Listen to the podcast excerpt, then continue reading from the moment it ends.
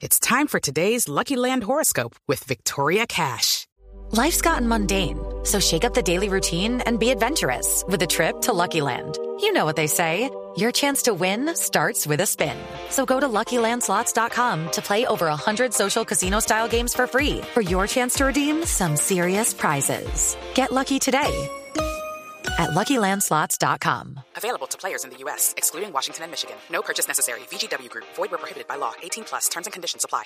Son las 3 de la tarde y dos minutos. En las últimas horas se cumplió el traslado del expresidente de Interbolsa, Rodrigo Jaramillo, a su domicilio en Medellín. Nos cuenta Carlos Alberto González. En su casa de Medellín se encuentra ya Rodrigo Jaramillo, el expresidente de Interbolsa, al que la juez 64 de garantía le concedió la casa por cárcel. El IMPEC confirmó que Jaramillo, señalado de ser uno de los responsables del descalabro de la comisionista, fue trasladado esta mañana a su hogar en Medellín. Cabe recordar que Jaramillo fue enviado a prisión el pasado 27 de diciembre bajo el argumento de haber cometido faltas y conductas gravísimas al omitir la crisis por la que atravesaba la comisionista a sabiendas de lo que sucedía. Jaramillo aceptó los delitos de administración desleal y manipulación fraudulenta de especies y negó su responsabilidad en los eh, delitos de concierto para delinquir y operaciones no autorizadas de acciones. Haber aceptado estos delitos, su colaboración con la justicia y su edad, además de los achaques de salud, ayudaron para que la juez revocara su decisión de enviarlo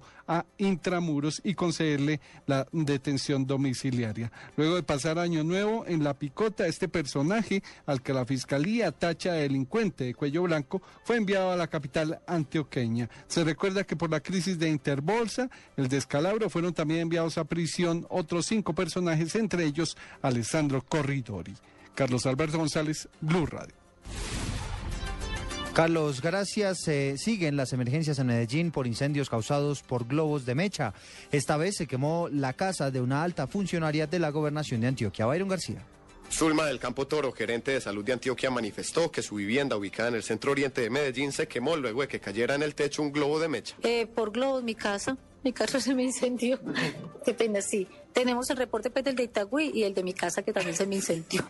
No, le cayó un globo al techo de la casa, que era un domo, y el domo se prendió y se perdió pues lo que había en el patio, que eran unos elementos deportivos y la ropa. Las autoridades piden a la ciudadanía que este tipo de elementos no sean utilizados durante las festividades del Puente de Reyes para evitar más emergencias. Desde Medellín, Byron García, Blue Radio. La Armada Nacional rescata a un comerciante secuestrado en Buenaventura. En el operativo fue capturada una persona al parecer perteneciente a la banda criminal de los urabeños. François Martínez. El comerciante de 34 años de edad había sido secuestrado en el pasado domingo 29 de diciembre en el barrio Kennedy de Buenaventura. El coronel Roberto González, comandante de la Brigada de Infantería de Marina número 2. Se logró rescatar a este comerciante, el cual se encontró en una vivienda abandonada donde fue capturado un individuo que lo estaba cuidando. El secuestrado se encontró con las manos atadas. Por este secuestro estaban pidiendo 30 millones de pesos a cambio de su libertad. Los delincuentes que realizaron este secuestro fueron miembros de la banda criminal Los Urabeños. El capturado, identificado como Mauro Portocarreño, de 25 años de edad, quien deberá enfrentar cargos por el delito de secuestro, fue puesto a disposición de las autoridades competentes en el municipio de Buenaventura. Desde Cali, Nilson Romo, Blue Radio. Noticias contra reloj en Blue Radio. 3 de la tarde y 5 minutos, noticia en desarrollo. Una anciana de 95 años falleció minutos después del brindis de fin de año en Argentina, luego de que se cayera al piso una vela que había prendido por falta de luz y esta generó un incendio que, del cual no se pudo salvar. Estamos atentos al interrogatorio que rendirán los juzgados de Palo Quemado Leonardo Rocha, el hombre que arrolló a una mujer y a su niña de seis, de seis años, quien perdió la vida. Y las cifras son los 13 mil millones de pesos que invertirá la alcaldía de Bogotá para el mejoramiento de cerca de 1.300 viviendas de los estratos 1 y 2, según confirmó la Secretaría de Hábitat. Ampliación de estas noticias en blurradio.com. Sigan con Blog Deportivo.